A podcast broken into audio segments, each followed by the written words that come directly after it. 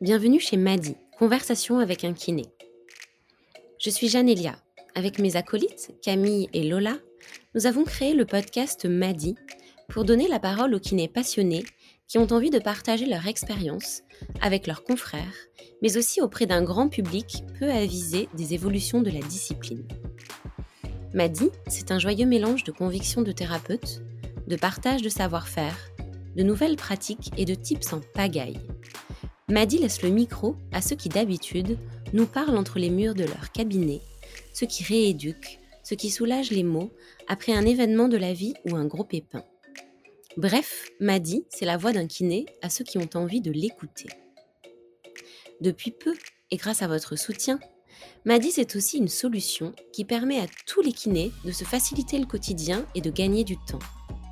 Site internet pour valoriser les spécificités de votre cabinet, agenda partagé entre collègues, prise de rendez-vous en ligne pour vos patients. Et ce n'est que le début.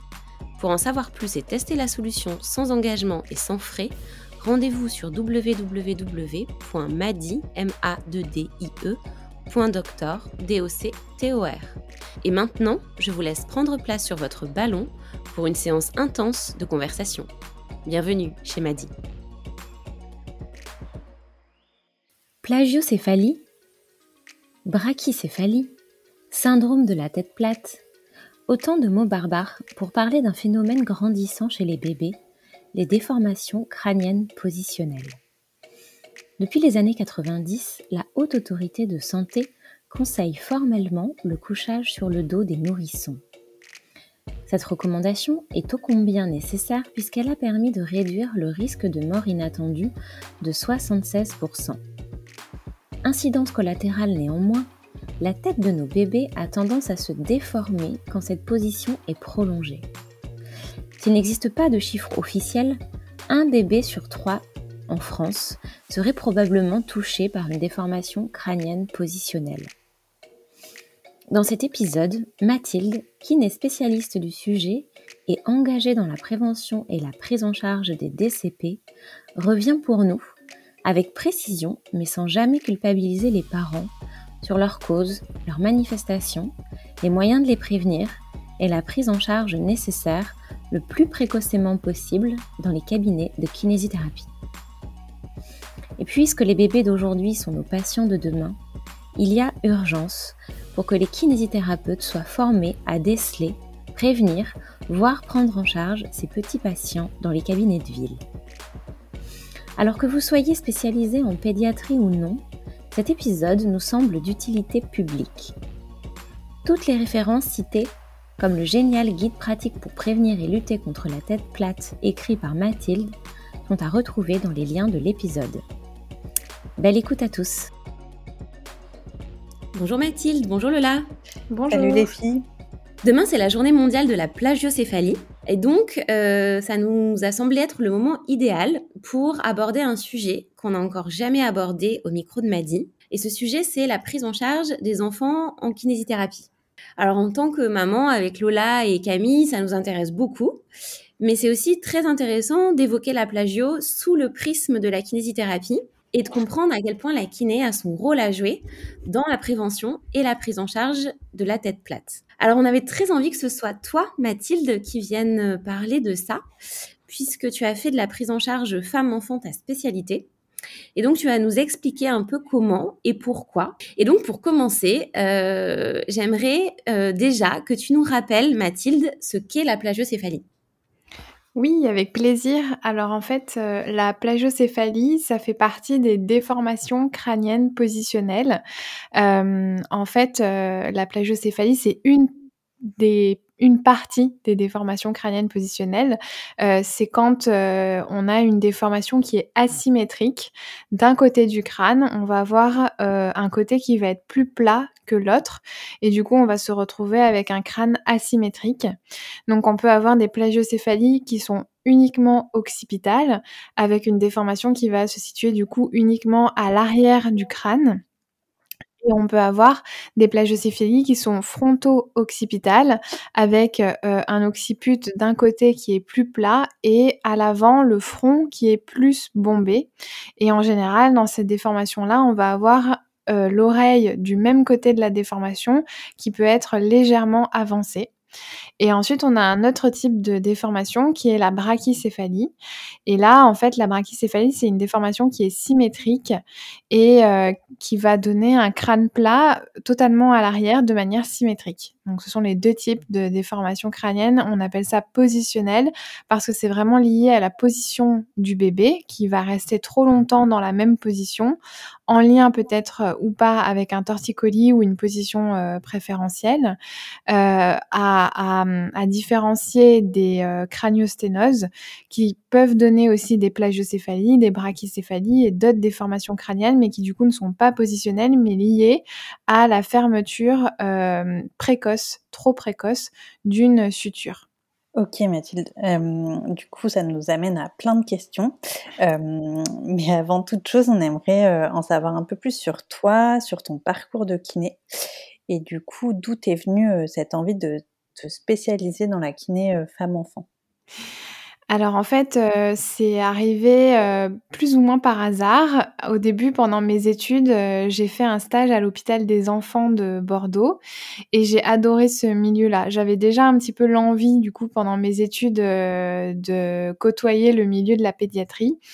et j'ai réussi à décrocher ce stage qui n'était pas facile à décrocher, donc ça, c'est un peu lié au hasard. C'était, comme on était nombreux à vouloir ce stage, on était tirés au sort. Donc j'ai eu la chance de pouvoir faire ce stage à l'hôpital des enfants. J'ai découvert un milieu que j'adorais, à la fois qui était difficile parce qu'à l'hôpital, forcément, on côtoie des, pathologies plus lourdes que euh, en, milieu libéral. Mais euh, j'ai adoré. Du coup, quand j'ai été diplômée, euh, j'ai commencé à travailler dans un cabinet en libéral. Et comme euh, on créait ce poste, c'est-à-dire que j'avais pas de patients à l'avance, donc j'ai commencé avec zéro patient. Et, et quand le téléphone sonnait, bon bah voilà, j'avais un patient dans mon agenda. Euh, bah, pour essayer de, gagner un petit peu d'argent à côté de ça, je cherchais euh, un mi-temps. En fait, je cherchais un mi-temps quelque part, et j'ai réussi à trouver un mi-temps tous les mercredis à l'hôpital des enfants. Donc j'étais vraiment ravie parce que ça me permettait de continuer ce qui me plaisait tout en développant mon activité euh, en libéral. Et en fait, en parlant avec euh, les, titulaires du, cabinet où je travaillais, euh, quand ils ont vu que je, travaillais à mi-temps en pédiatrie, ils m'ont dit mais pourquoi tu développerais pas aussi la pédiatrie en libéral? Au début, j'étais pas, j'étais un peu stressée par cette idée parce que j'avais bah, selon moi, aucune formation encore. Je sortais juste de l'école. Euh, mais ils m'ont dit de commencer, euh, voilà, par des. Ils m'ont mis en confiance, en fait. Ils m'ont dit, bah, commence par des, des, des prises en charge classiques, euh, comme la kinérespi ou voilà, des choses que, qui te semblent abordables. Et, et, nous, on aimerait beaucoup que tu développes la pédiatrie parce qu'on n'en fait pas. Et du coup, ça permettrait d'avoir plus de champs de compétences dans le cabinet. Et du coup, bah, j'ai accepté. Donc, j'ai été voir les pédiatres du quartier, les médecins aussi généralistes du quartier pour me présenter. J'ai tout de suite enchaîné en faisant des, des formations euh, euh, spécifiques en, en, pédiatrie et euh, c'est allé assez vite en fait parce que dans le quartier finalement c'était c'était assez nécessaire qu'il y ait cette spécialité et, et du coup les pédiatres m'ont envoyé beaucoup de monde, les médecins généralistes aussi et voilà c'est parti de là. Et du coup suite à ça, tu as sorti pas mal de choses et notamment un guide pratique sur le traitement et la prévention de la tête plate je crois. Oui, exactement. Ça, c'est issu de quelle, euh, de quelle réflexion euh, euh, Sachant que ce qu'on n'a pas dit aussi, Mathilde, c'est que toi, tu, tu, as, tu as développé un compte Instagram oui. Dans lequel, en fait, tu donnes des, euh, des conseils euh, très orientés dans la prise en charge euh, femme-enfant. Peut-être que tu peux nous expliquer aussi pourquoi tu as eu envie de, bah, de développer ce compte-là et puis par ailleurs de vraiment te, te, te mettre à, à, écrire et à, à, produire de la documentation. Oui, avec plaisir. Alors en fait, donc d'abord, pour revenir où j'en étais tout à l'heure, j'ai commencé à faire de la pédiatrie comme ça. Et puis euh, petit à petit, je me suis donc formée. Au début, j'étais pas du tout formée au plagiocéphalie. D'ailleurs, je ne savais même pas que ce problème existait parce qu'à l'école de kiné, on ne m'en a jamais parlé. Euh, on m'a jamais parlé de ce problème-là. On nous a parlé de torticolis et c'est tout. En fait, enfin, d'autres problèmes de, de pédiatriques, mais euh, jamais de, de plagiocéphalie. Euh, donc j'ai fait des formations j'ai fait des formations sur les malformations, malpositions de mains et de pieds. J'ai fait des formations sur la prise en charge des nourrissons en situation à risque et notamment les bébés qui naissent de manière prématurée avec des torticolis, des positions préférentielles. Et pour la première fois dans cette formation, on m'a parlé de plagiocéphalie, mais sans non plus être alarmiste sur le sujet. voilà, juste nous dire que ça existait. Et, euh, et, en fait, un jour, je me suis inscrite un peu par hasard dans un DU, euh, un DU euh, de physiothérapie crânio-maxillofaciale. En fait, c'est pour faire de la kiné maxillofaciale. Alors, c'était pas du tout mon domaine, mais en fait, c'est une amie qui a lancé ce DU, qui était aussi mon prof à l'école de kiné, et dans la maxillofaciale. Et en fait, c'est la première année qu'elle lançait ce DU. C'était pris en charge par le DPC et elle cherchait des participants, en fait. Et donc, pour l'aider, euh, j'ai, euh, je, l'ai fait ce DU, alors que c'était pas du tout dans mon domaine. Mais bon, pour être solidaire avec elle et pour euh, en parler, pour que ça puisse, voilà, commencer à, se faire connaître, j'ai décidé de faire ce DU. Et en fait, je me suis rendu compte qu'à la fin du DU, il fallait que je fasse un mémoire.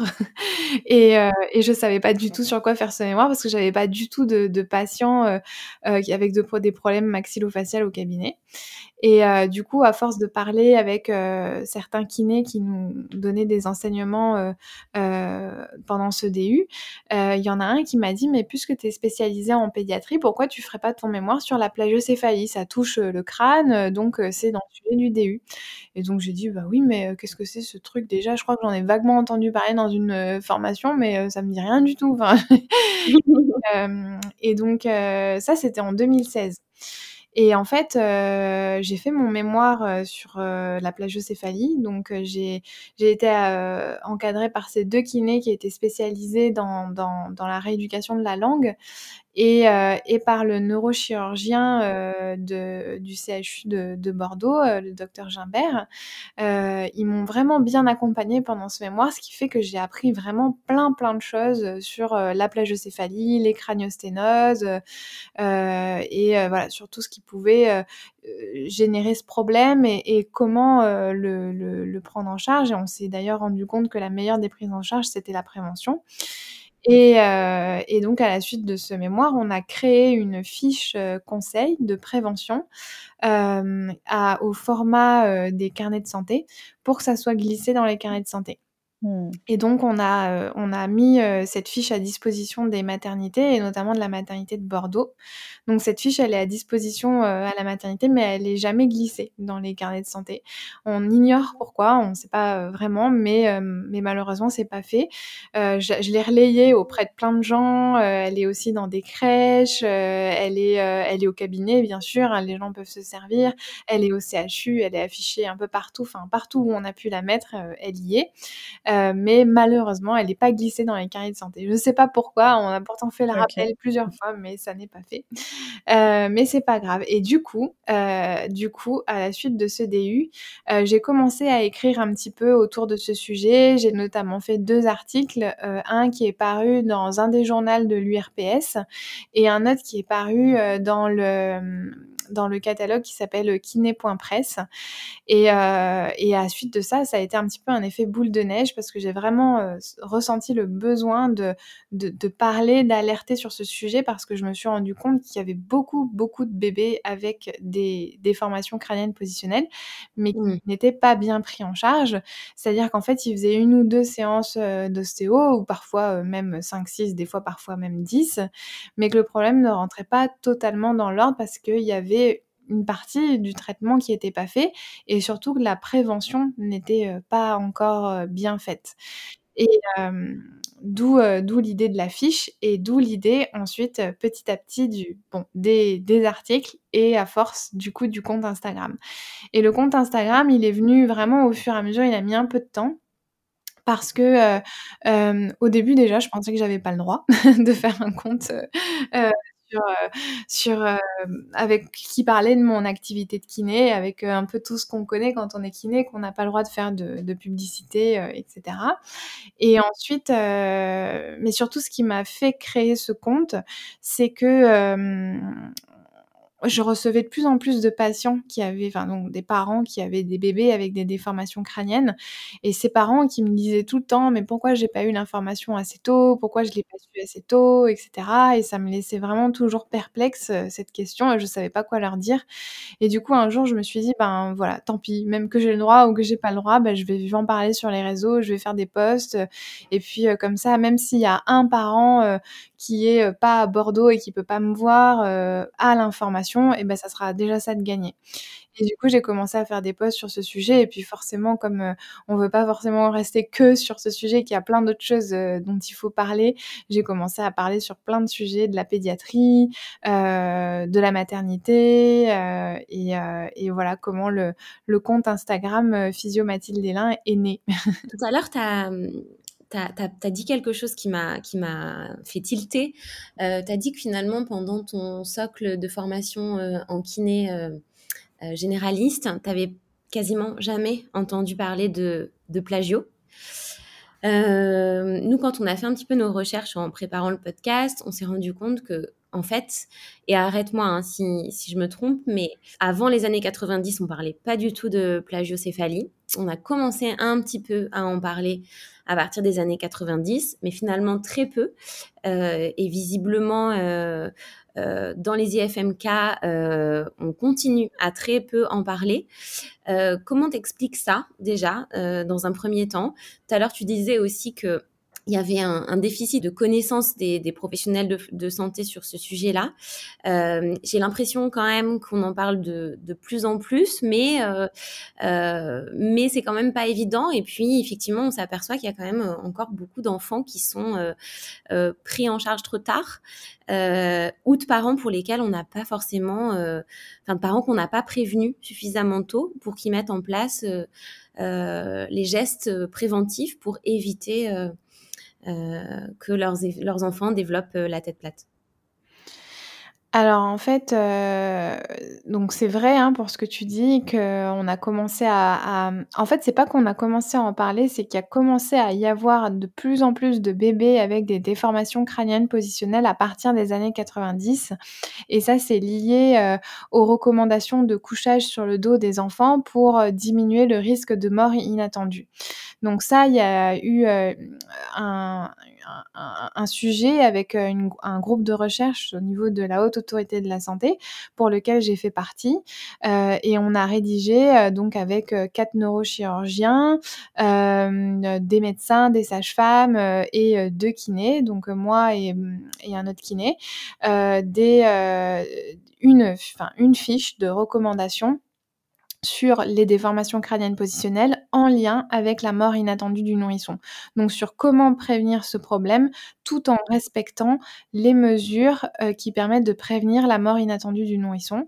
Euh, et donc voilà, ça c'est euh, en fait dans les années 90, on recommande en masse de faire dormir les bébés sur le dos et ça a permis de faire diminuer de, de beaucoup, je n'ai plus les chiffres en tête, mais euh, de beaucoup les morts inattendues du nourrisson. Donc ça, on revient absolument pas euh, sur ces recommandations-là. Euh, on, se rend compte de son efficacité, mais on se rend compte aussi que ça veut dire qu'il faut adapter notre vie de tous les jours avec nos bébés, et notamment des choses qu'on n'a jamais appris aux parents jusque-là, mais qu'il faut varier les positions du bébé sous surveillance pendant la journée. Et ça, c'est le point clé pour prévenir les déformations crâniennes positionnelles, il faut absolument varier les positions du bébé. Mais bon, ça, je pense qu'on y reviendra euh, un peu plus tard. Et du coup, pourquoi j'en ai pas entendu euh, parler euh, pendant mes études et pourquoi il y a un manque de formation aujourd'hui? Alors, parce que je pense que déjà, on est dans la pédiatrie et qu'il y a peu de kinés qui, sont spécialisés en pédiatrie. Euh, donc du coup, on va pas avoir ces formations partout, mais, euh, mais donc faut que ce soit quand même accessible pour les kinés euh, qui ont besoin de, se former. Mais donc déjà, la pédiatrie, c'est un domaine spécifique et du coup, la plagiocéphalie, c'est encore plus spécifique. Donc je pense que c'est pour ça que C'est pas des formations qu'on retrouve partout et par rapport à la formation initiale en kinésithérapie, moi, je pense que c'est essentiel qu'on en entende parler pendant la notre formation.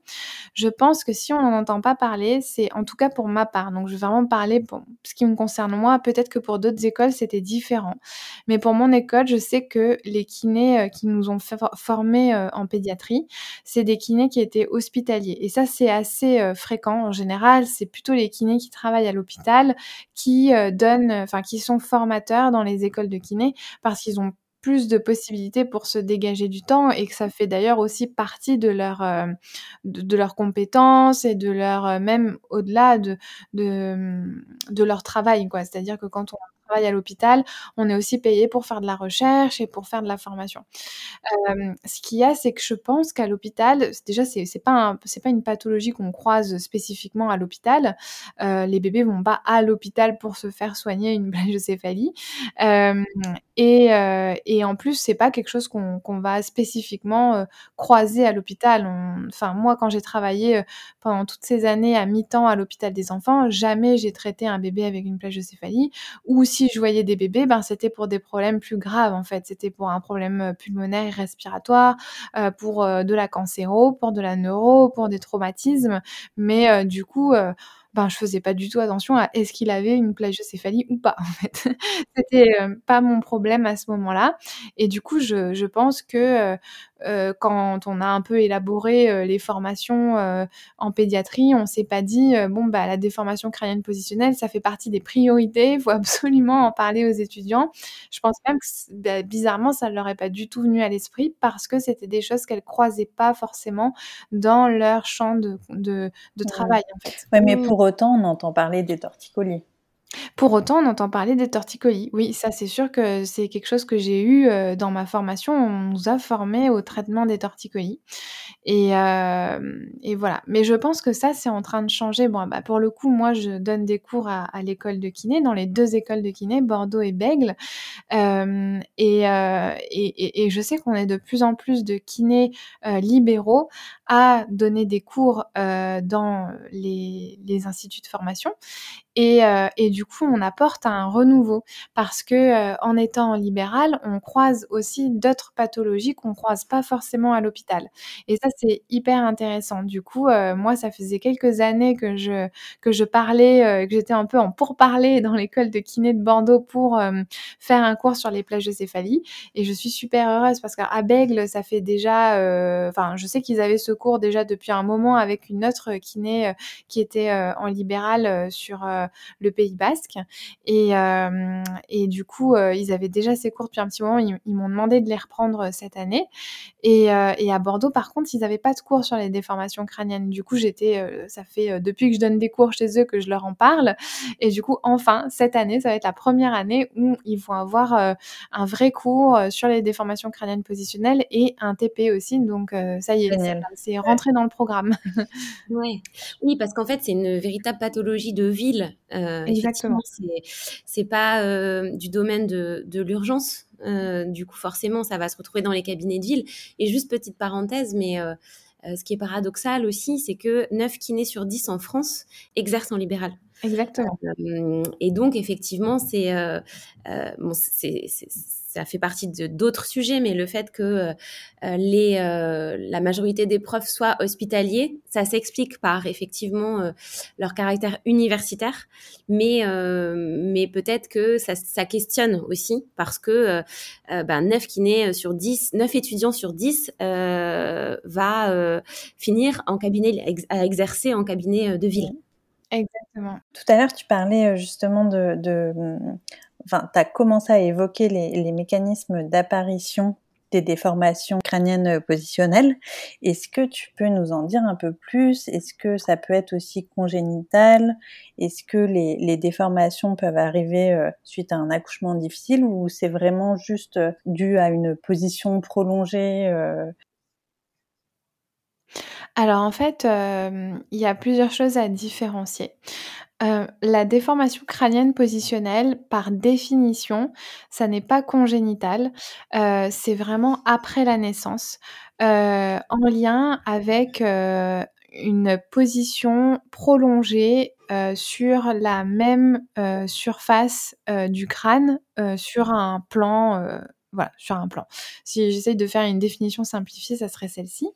donc en fait, c'est parce qu'un bébé va euh, peut-être avoir un torticolis ou peut-être avoir une position euh, préférentielle. Euh, du coup, il a la tête qui est toujours du même côté. Ça, ajouté au fait qu'il est toujours positionné sur le dos parce que les parents ont entendu dire qu'il fallait les faire dormir sur le dos et qu'ensuite la journée, ben, ils sont plus ou moins occupés. Du coup, ils vont le laisser dans le transat. du coup, ils vont le laisser sur le tapis d'éveil, mais sur le dos parce qu'on leur a jamais appris à mobiliser leur bébé ou à les installer sur le côté, dans quelles conditions, comment. Et ben du coup, le bébé va développer un plat au niveau de son crâne euh, du côté où il a son torticolis. Donc, il y a forcément un torticolis? Donc non, voilà. Après, donc ça c'est pour la plagiocéphalie. Euh, ensuite, donc ça peut être des deux côtés. Euh, pour ce qui va être de la brachycéphalie, en général, c'est des bébés qui n'ont pas de torticolis puisque c'est symétrique à l'arrière. donc là, c'est soit des bébés qui n'ont rien du tout et qui sont juste trop souvent positionnés sur le dos dans un transat ou sur un tapis d'éveil ou sur leur lit et qui ne changent pas de position. Euh, donc là, ils vont avoir un plat euh, à l'arrière. Ou alors, c'est des bébés qui, en plus, peuvent avoir ce qu'on appelle une hyperextension. C'est-à-dire que plutôt que d'être stimulés vers l'enroulement et de se, de se regrouper, d'attraper les pieds, de ramener les pieds en direction du visage euh, et du coup de commencer à basculer, à tourner sur le côté, au lieu d'être comme ça, dans ce schéma-là, ils vont plutôt être dans un schéma d'extension, mmh. voire hyperextension. On appelle ça hyperextension. Et donc, du coup, au lieu d'appuyer de manière égale sur tout leur corps, ils vont appuyer de manière préférentielle sur leur tête et sur le bassin. Et, euh, du coup, ça aggrave le phénomène de déformation crânienne à l'arrière euh, du crâne.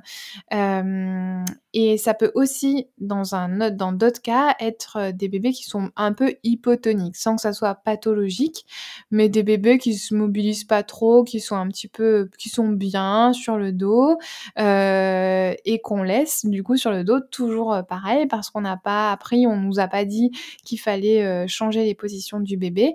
Du coup, il reste sur le dos et il va déformer son crâne à l'arrière. D'accord. Ça, c'est vraiment la manière par laquelle va apparaître par définition une déformation crânienne positionnelle. Après, pour parler de la vie intra-utérine et de l'accouchement, est-ce qu'il peut y avoir des déformations crâniennes à ce moment-là? Alors, au moment de l'accouchement, c'est possible parce qu'on sait qu'il y a des accouchements qui sont longs et qui du coup vont parfois avoir un impact sur le crâne des bébés. D'ailleurs, le crâne bouge pendant l'accouchement.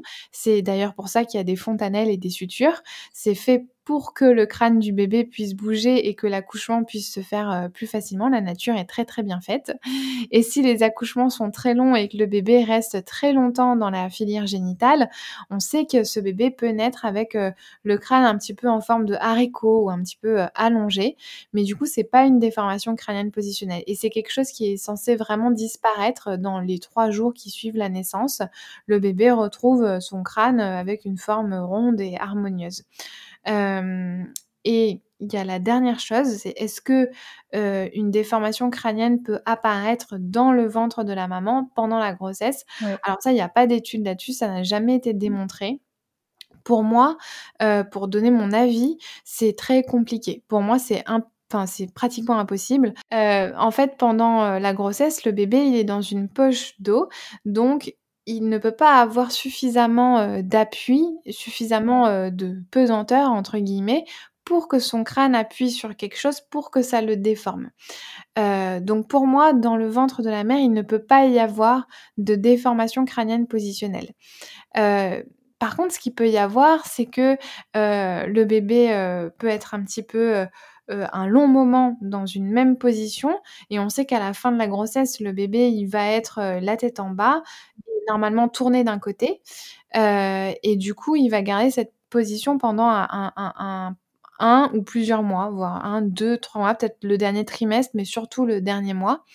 et du coup, ça, ça peut expliquer pourquoi à la naissance, il y a des bébés qui naissent avec des positions préférentielles. Pas forcément des torticolis, mais des positions préférentielles parce qu'il a passé, le dernier mois dans cette position, dans le ventre de sa maman. Et moi, il y a une question qui est très, très importante que je pose à toutes les mamans, voire à tous les parents, parce que des fois, c'est les papas que je vois aussi en séance je leur demande toujours quand est-ce que vous avez noté l'apparition de cette déformation crânienne. Et à 100% des réponses, c'est parfois c'est deux semaines après la naissance, parfois c'est un mois après la naissance, parfois c'est deux mois après la naissance. Mais on m'a jamais dit mon bébé est né comme ça. On m'a jamais dit mon bébé est né avec un, côté plus plat que l'autre. On m'a dit des fois, mon bébé a eu une ventouse et du coup, il a eu un œdème. Du coup, son crâne était un petit peu déformé au moment de la naissance, mais les parents faisaient très bien le lien avec la ventouse. Ou on m'a déjà dit, mon bébé, il est né avec une tête en forme de haricot euh, parce que l'accouchement, bah, au moment de du passage, ça a duré plusieurs heures. Euh, mais c'est après c'est revenu. Par contre, il avait une position préférentielle, il regardait toujours à droite. Voilà. Donc c'est vraiment euh, totalement différencié entre euh, la grossesse, l'accouchement et plus tard, oui, il y a eu une préférence et du coup un appui prolongé du côté de ce crâne. Ok. Et je reviens juste sur quelque chose que tu, que tu nous as dit. quand il y a une plagiocéphalie, donc quand il y a une déformation asymétrique de l'arrière du crâne, tu, tu, nous disais que c'était, enfin, il y avait automatiquement un torticolis quand c'est asymétrique? Non, non, non, non, non. Je disais que ça peut être un torticolis une ou une position préférentielle. En général, quand c'est euh, asymétrique, il y a au moins un des deux, parce que sinon, euh, c'est que le bébé regarde des deux côtés. Et dans ce cas-là, ça peut être peut-être une brachycéphalie, mais. Euh, ok. Comment finalement on diagnostique une plagiocéphalie Enfin, quels sont les premiers signes du coup qui peuvent nous mettre en tant que parents sur la piste d'une déformation crânienne positionnelle? Alors, euh, bah, déjà les premiers signes, même avant que la déformation crânienne, euh, positionnelle, euh, se mette en place, les premiers signes qui doivent alerter les parents, c'est un bébé qui regarde toujours du même côté ou plus d'un côté que de l'autre, en tout cas. voir un bébé qui est bloqué d'un côté, donc là, ce sera plus un torticolis mmh pour le coup. Un bébé qui est, euh, du coup, comme je le disais tout à l'heure, plutôt en extension plus qu'en enroulement. Ça, ça, ça, va se voir plutôt quand il, quand il a faim, quand il s'énerve, s'il se tend vraiment euh, vers l'arrière. Est-ce qu'il fait ça euh, plusieurs fois dans la journée ou est-ce que c'est vraiment juste quand il a faim et après le reste du temps, ça passe? Ça, c'est des signes corporels qui vraiment, il faut les observer parce que si on les observe et qu'ils sont là fréquemment, c'est que potentiellement il peut y avoir euh, une déformation crânienne positionnelle qui va pouvoir se mettre en place. Euh, voilà. Et du coup qu'on va pouvoir prévenir. Et qu'on va pouvoir prévenir en mettant euh, d'ores et déjà en place des séances de kiné.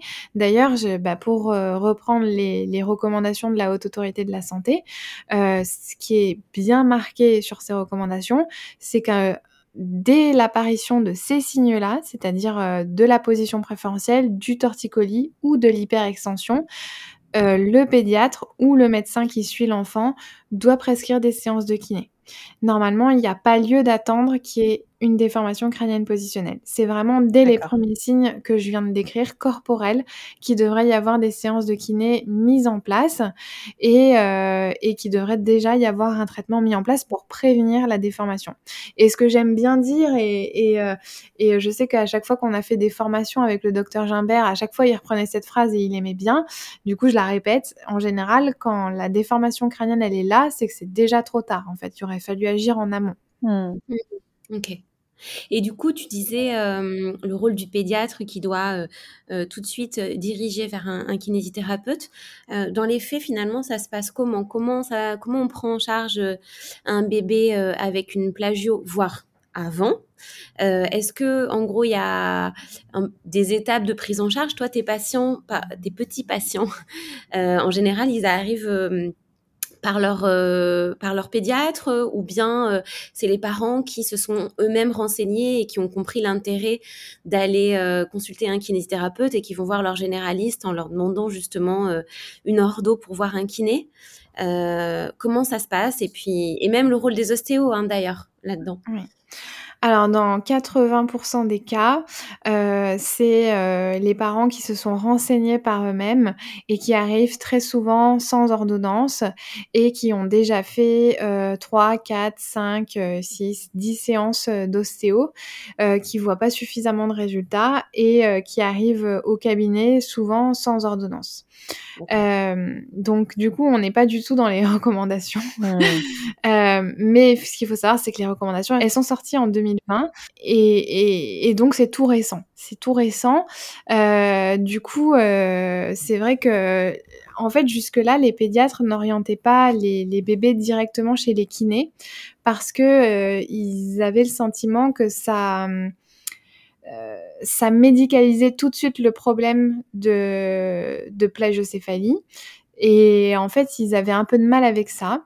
J'ai eu l'occasion d'en parler avec, heu, plein de pédiatres, heu, à chaque fois qu'on a donné des formations ou des journ des journées de sensibilisation avec le docteur Gimbert, on a souvent échangé ensuite avec les pédiatres et heu, à chaque fois, ils étaient surpris par ce que je leur annonçais et que je leur disais: «Voilà, il faut orienter les bébés, tout de suite vers la kiné» et souvent, ils me disaient: «Ah bon? Mais nous, c'est plutôt vers l'ostéo qu'on envoie, en 1 ou 2 séances, c'est bon» et le problème, c'est que non, pas pas du tout et ils avaient l'impression, les pédiatres, qu'en envoyant vers l'ostéo, bon, bah, c'était un petit soin de confort, mais Mmh. ça va, ça va rentrer dans l'ordre tout seul et c'était un petit peu pour ne pas, heu, alerter les parents et pour ne pas leur faire peur.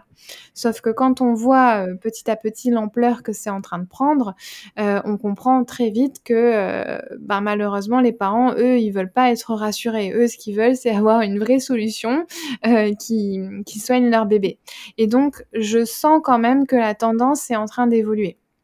En tout cas à Bordeaux et dans la région, heu, de la Nouvelle-Aquitaine où on a fait beaucoup, beaucoup de de d'informations, heu, auprès des médecins. Heu, les médecins envoient de plus en plus heu, vers les kinés, heu et maintenant il faut aussi, heu, mettre en place, du coup, derrière la formation des kinés. Donc ça, c'est aussi quelque chose sur lequel je travaille. Je suis en train enfin ma formation, elle est déjà, quasiment, toute prête. Le problème, c'est maintenant être organisme de formation pour que ça soit pris en charge. Mais du coup, il faut, il faut organiser des formations, pour avoir des annuaires, pour que les pédiatres puissent aussi orienter vers des kinés qui sont formés. Parce que si le pédiatre, il dit: «Bon, bah, très bien, donc moi là, je diagnostique une position préférentielle, donc il va falloir faire des séances de kiné», mais s'ils vont, heu, envoyer les bébés, heu, chez des kinés, heu, qui ne font, heu, que, la rééducation du sportif, ça va pas du tout.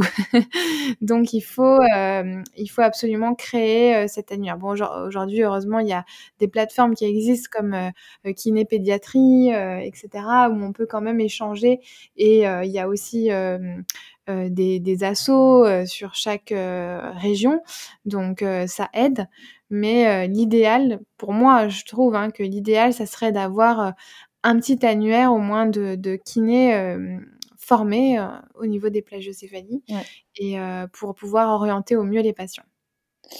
Et selon toi, du coup, c'est entre le rôle des kinés, le rôle de l'ostéopathe, dans les plagiocéphalies? Enfin, tu penses que les ostéopathes ont leur rôle aussi là-dedans?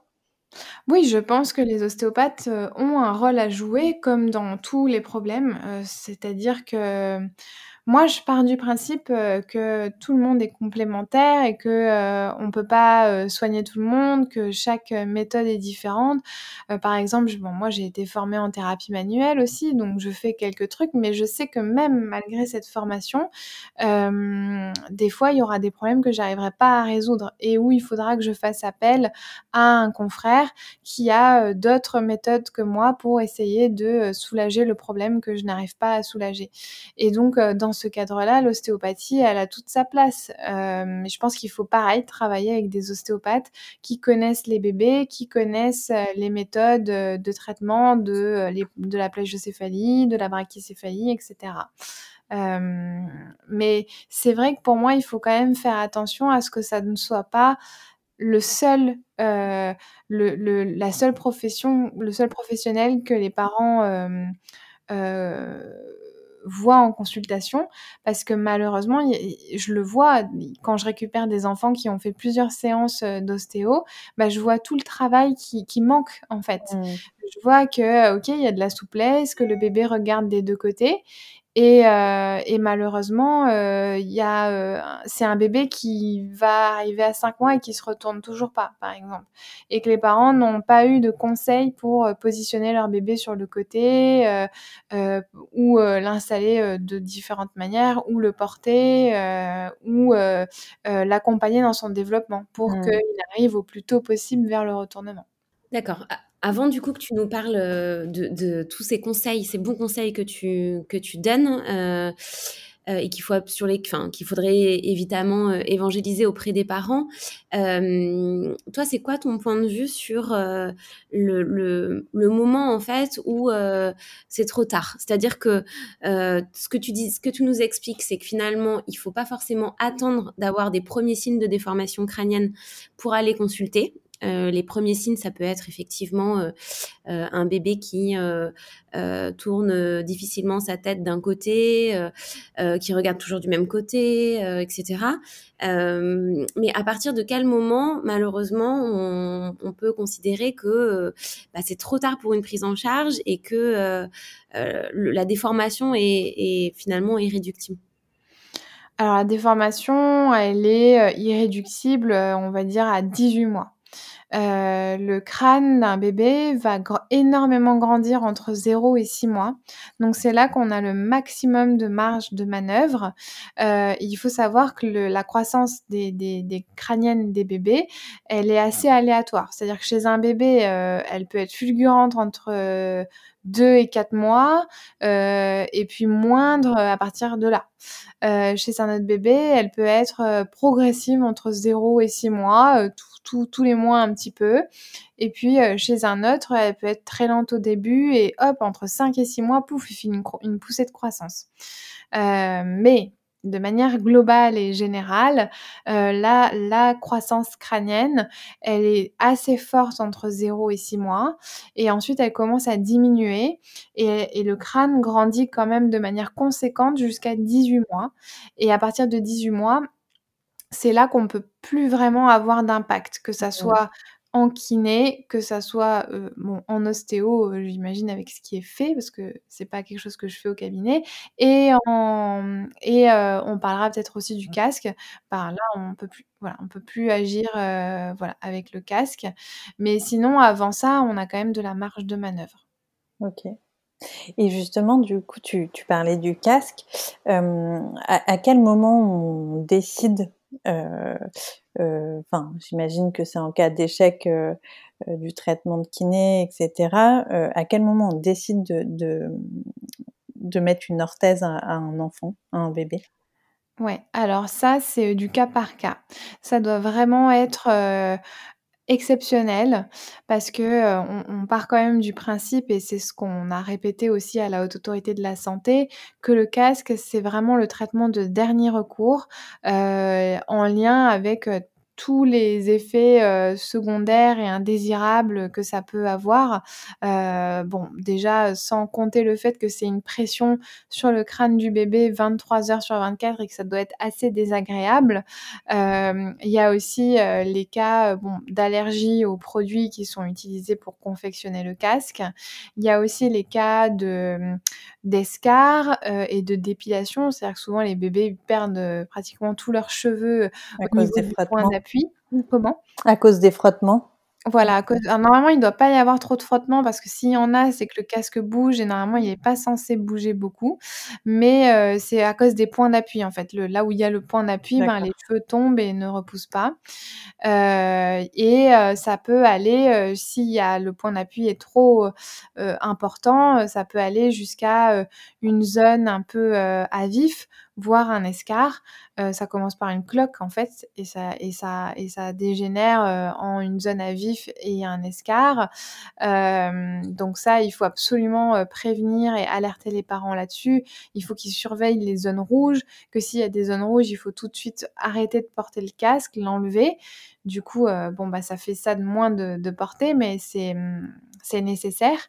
et il y a aussi la contrainte du prix, parce que les casques, ça peut aller de 1000, 1200 euros à 4400 euros. Et c'est une contrainte énorme, c'est pas pris en charge par la sécurité sociale. C'est toujours pas pris en charge? Non, il y a des cas très, très rares de prise en charge, mais ça sera jamais plus que ces cas, très, très rares qui sont généralement des enfants qui ont d'autres pathologies, associées. D'ailleurs, ça me permet de rebondir sur quelque chose. La plagiocéphalie n'entraîne jamais des troubles, neuromoteurs ou neurologiques. Ça, c'est, Mmh. jamais, jamais, jamais, je tiens vraiment à le souligner. Le cerveau se développe, tout à fait normalement à l'intérieur du crâne. C'est le crâne, c'est la partie osseuse du crâne qui se déforme. S'il y a des bébés qui ont, heu, des troubles neurologiques ou des troubles du développement, heu, et une plagiocéphalie, c'est dans 100% des cas, c'est ce trouble-là, heu, si vous voulez, de développement, heu, moteur. Par exemple, je vais prendre un exemple Mmh. tout bête, mais un bébé qui va être IMC, il va être en hyperextension. On sait que les IMC sont en hyperextension et en général avec, heu, plus ou moins une position préférentielle, hein. On voit très bien la position typique, d'un bébé IMC, il est en Ouais. virgule et ben, il va développer une plagiocéphalie. Mais il n'aura pas développé parce qu'il avait, une position préférentielle ou un torticolis. C'est aussi sa pathologie, heu, handicapante qui a fait que la plagiocéphalie s'est développée.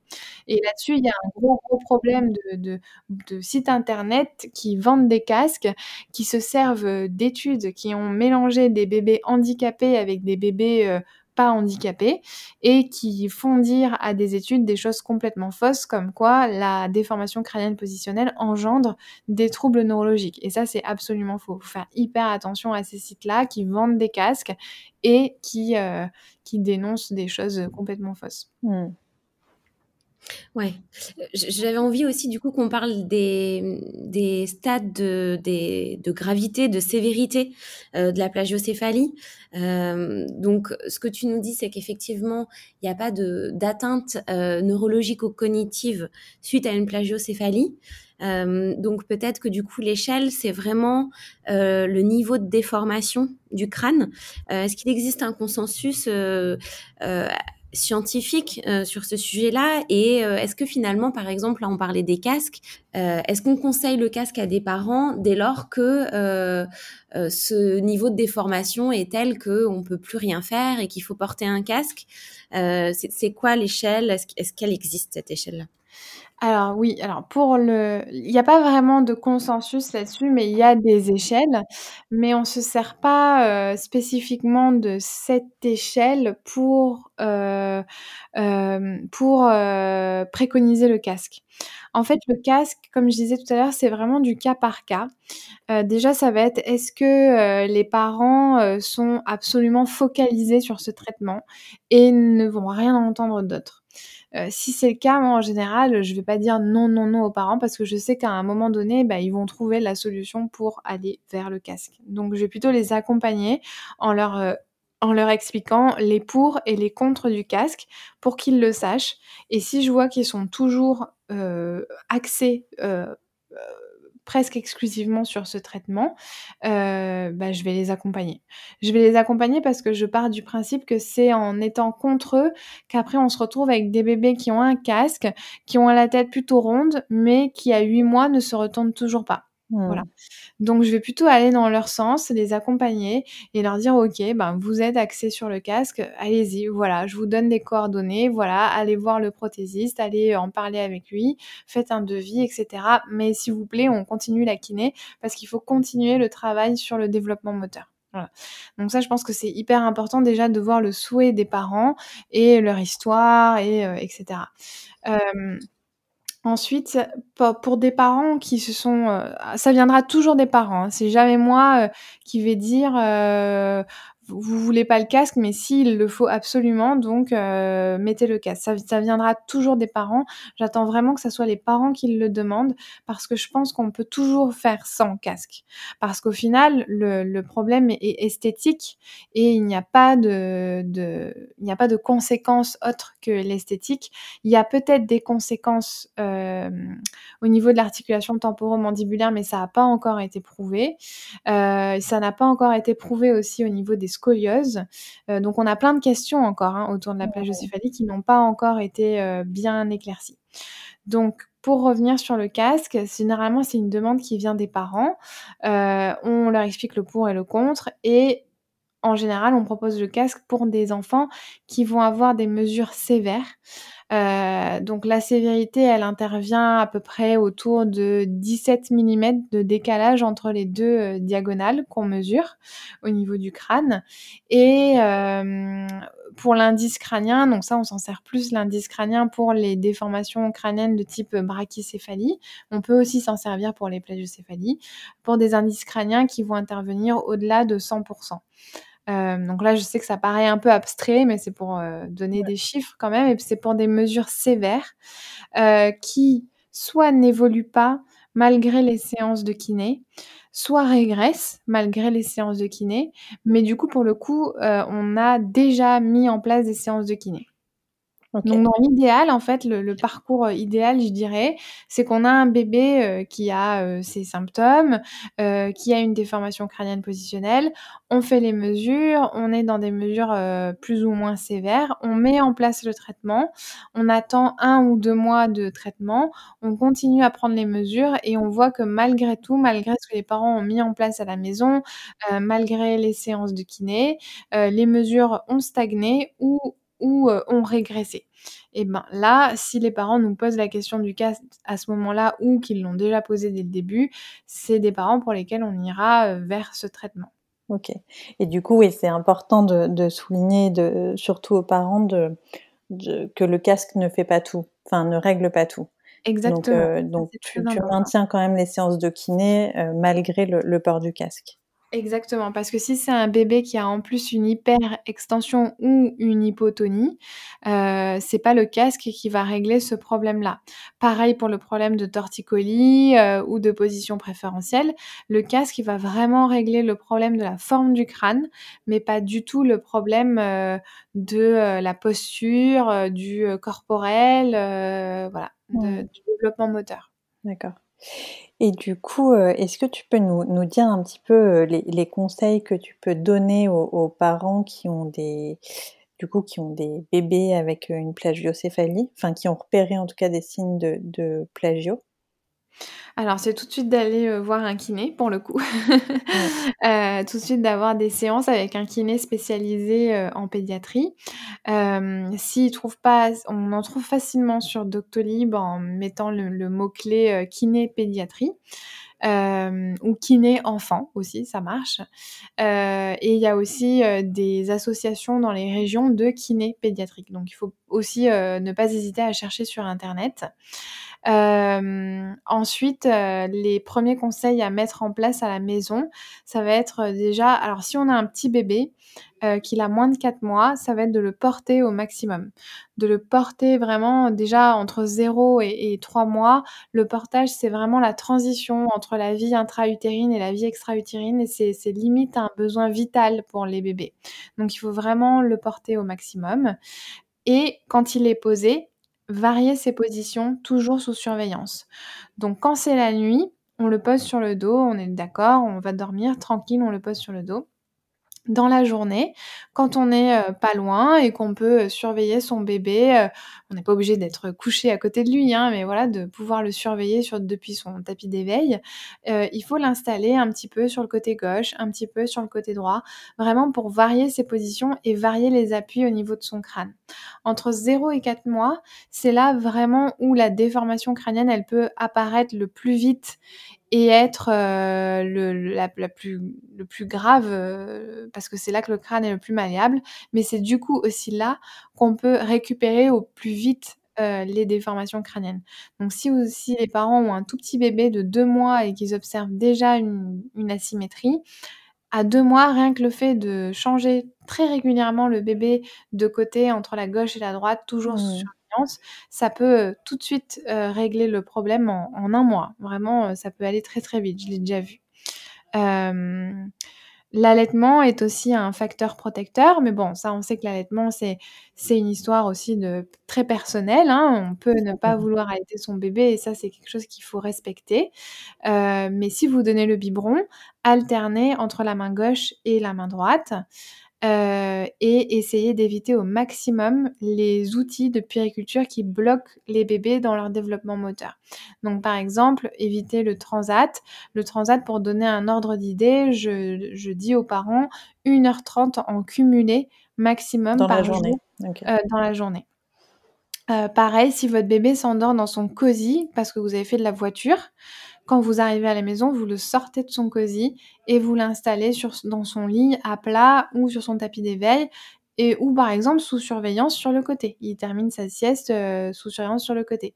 Je sais que des fois, on est content d'avoir son bébé qui s'est endormi dans la voiture, dans son cosy, mais malheureusement, il faut pas le laisser dormir dans son cosy parce qu'il va avoir pris un peu une position, heu, vicieuse, voire une position préférentielle et les bébés qui dorment tout le temps dans leur cosy, c'est des bébés qu'on peut même appeler des bébés moulés. C'est-à-dire qu'ils sont tout Mmh. le temps dans leur position, heu, préférentielle et on peut pas leur en sortir et si on leur en sort, ils se mettent un peu à hurler et donc heu, là, c'est très compliqué donc il faut passer par cette période d'inconfort pour que le bébé se mette à accepter différentes, heu, positions. Il faut être très patient et très persévérant.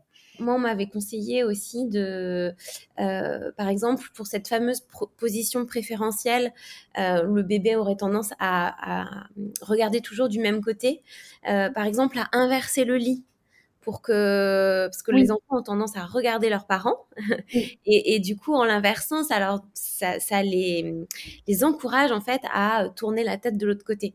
Je pensais à ça parce que c'est quand même un je trouve un une une une pratique assez facile à mettre en place et qui peut aussi, heu Oui, c'est vrai qu'il y a plein enfin, ça, c'est vrai que je le fais rentrer dans le le varier les positions de votre bébé, mais effectivement, orienter le lit, ça peut même être, heu, le mettre une nuit, heu, dans un sens et l'autre Ouais. nuit dans l'autre, par exemple.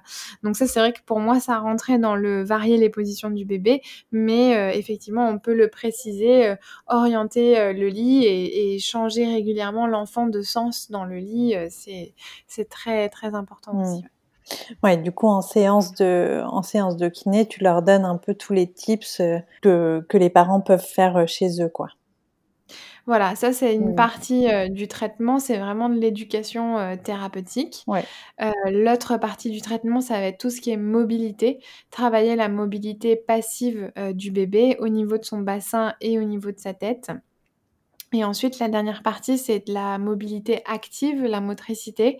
C'est accompagner le bébé et expliquer aux parents comment accompagner leur enfant, heu, vers, heu, la la la la bonne motricité, la motricité symétrique Mmh. et aussi la la plus, heu, la plus riche et la plus rapide possible pour que le bébé puisse varier au autant que possible, le plus rapidement possible, ses positions de manière, autonome pour que les parents n'aient pas besoin, de le faire pour lui. D'accord, OK, très bien. Et et du coup, tu as des exemples d'exercices, heu, de mobilité, heu, actifs que tu fais en cabinet et que les parents peuvent reproduire, heu, facilement à la maison?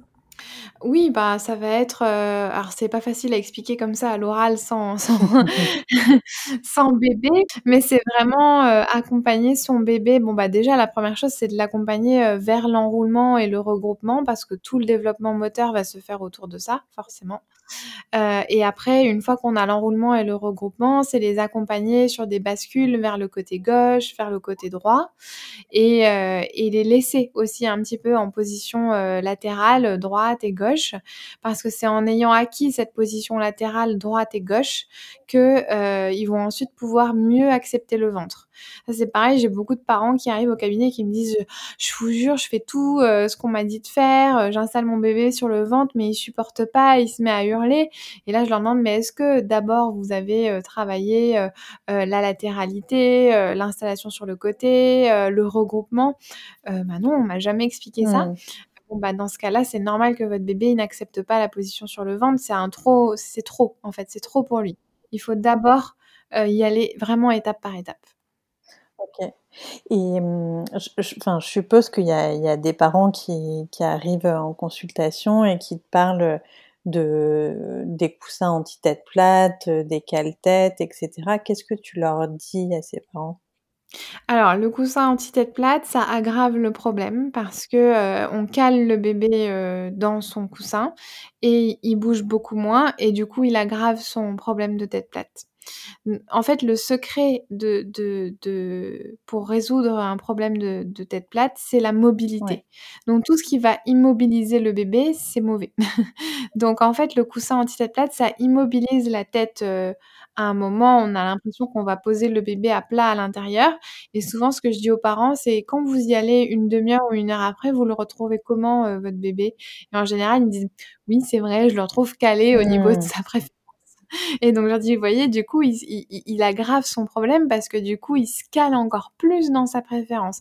Tandis que si vous le laissez à plat, à un moment donné, c'est sûr, il y a des signaux dans son corps qui vont lui dire de bouger parce qu'on n'est pas fait pour rester immobile euh, sur un endroit. À un moment donné, notre corps, il a des signaux de, de je ne suis pas à l'aise, je ne suis plus à l'aise euh, à cet endroit-là, il faut bouger. Sinon, euh, on, développe, on développerait tous des escarres si on n'avait pas ces, ces signaux-là qui nous faisaient bouger automatiquement. C'est aussi pour ça que la nuit, on bouge sans s'en rendre compte.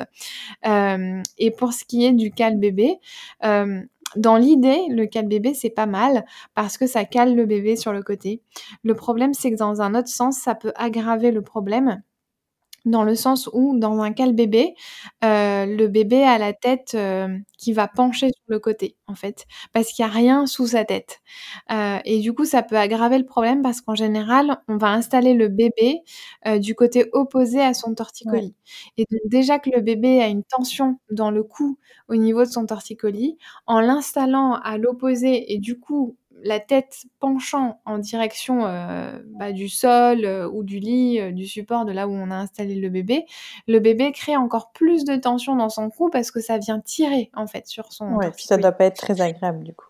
Mm. Voilà, du coup c'est pas du coup il est, les, les, parents me disent mais dès que je l'installe dans le cal bébé, il bouge, il se tord dans tous les sens, il veut absolument revenir sur le dos, bah c'est normal, c'est parce qu'on met encore plus en tension son côté qui est déjà en tension. Donc en fait, c'est pour ça que moi j'explique beaucoup sur ma page euh, Instagram l'idée du cocon. Euh, l'idée du cocon, c'est tout bête, c'est quelque chose que j'ai appris quand je travaillais à l'hôpital des enfants.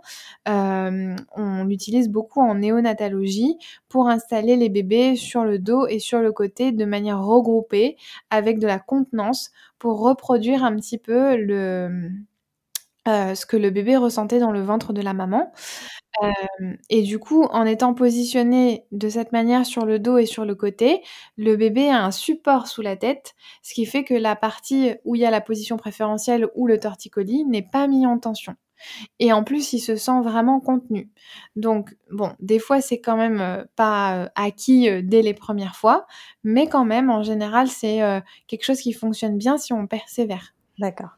Donc finalement, tout ce qui, euh, enfin, je, retiens que tout ce qui entrave à la mobilité du bébé, que ça soit euh, euh, les transats, les cosy, les coussins anti-tête plate, etc., tout ça, c'est à proscrire. Ouais, enfin, à, utiliser à bon escient et le bon temps dans la journée. Tout à l'heure, tu disais que euh, il n'y avait pas de conséquences neurologiques euh, ou cognitives suite à une tête plate. Est-ce que néanmoins, euh, il y a des conséquences autres du type, par exemple, ORL des troubles maxillaires, manducateurs, avec tout ce que ça peut ça peut générer comme un confort, comme concernant la sphère ORL, comme je sais pas otite et autres. Est-ce que la science a montré qu'effectivement il y avait des risques? Alors Ouais, ça, j'en ai parlé tout à l'heure, mais c'est c'est difficile d'en parler parce que c'est pas encore, on n'a pas assez de recul et ça n'a pas encore été vraiment prouvé. Euh, moi, ce que j'ai l'impression quand même, quand je vois les évolutions, parce que je suis les bébés en général vers jusqu'à euh, un an.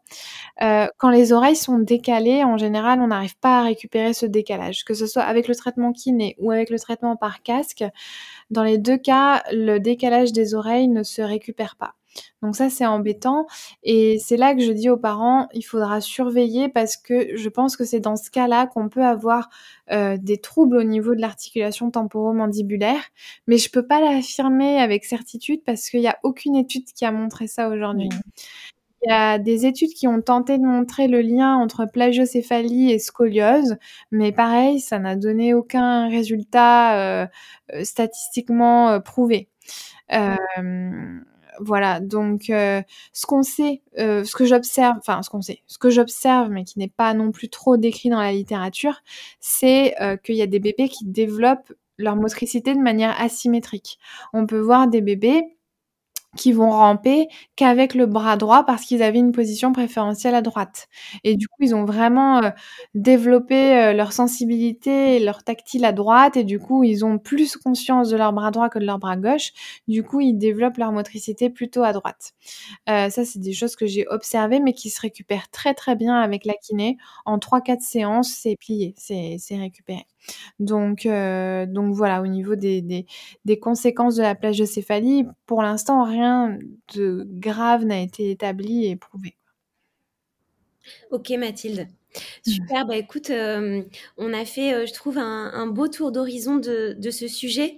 moi, j'ai quand même envie de te demander, peut-être pour finir, pour finir cet épisode, ton point de vue en fait sur euh, l'urgence euh, qu'il peut y avoir sur euh, tant sur la formation des kinésithérapeutes à une meilleure prise en charge de des, des, des, petits patients à la tête plate que auprès de l'ensemble des professionnels de, de, santé.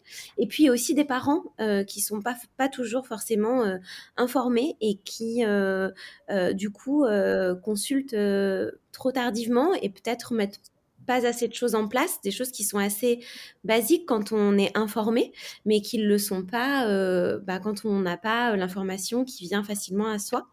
Euh, voilà, ton point de vue, c'est quoi toi là-dessus?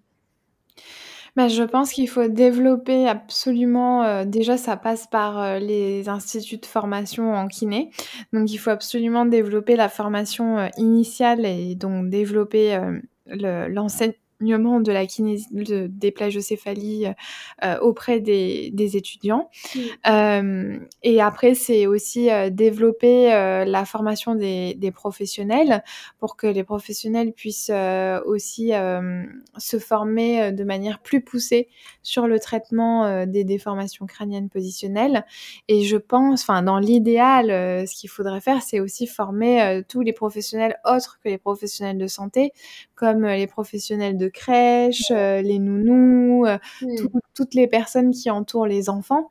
Euh, parce qu'en étant prévenu, c'est aussi là que ça bloque. C'est-à-dire que généralement, j'ai des bébés à 4, 5, 6 mois, ça évolue très bien parce qu'ils sont encore avec leurs parents et que leurs parents euh, ont euh, tout leur temps pour euh, leur bébé. et ceux qui sont à la crèche ou chez la nounou, ça stagne parce que soit la nounou a un peu peur d'installer le bébé sur le côté parce qu'elle sait pas bien comment s'y prendre, parce qu'elle a peur que ça soit pas sécuritaire. pareil dans les crèches.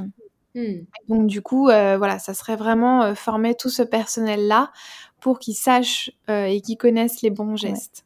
Et hum, s'il y a des kinés là qui nous écoutent et qui, euh, et qui aimeraient se former euh, du coup sur la déformation positionnelle crânienne, est-ce que tu as des formations toi à recommander?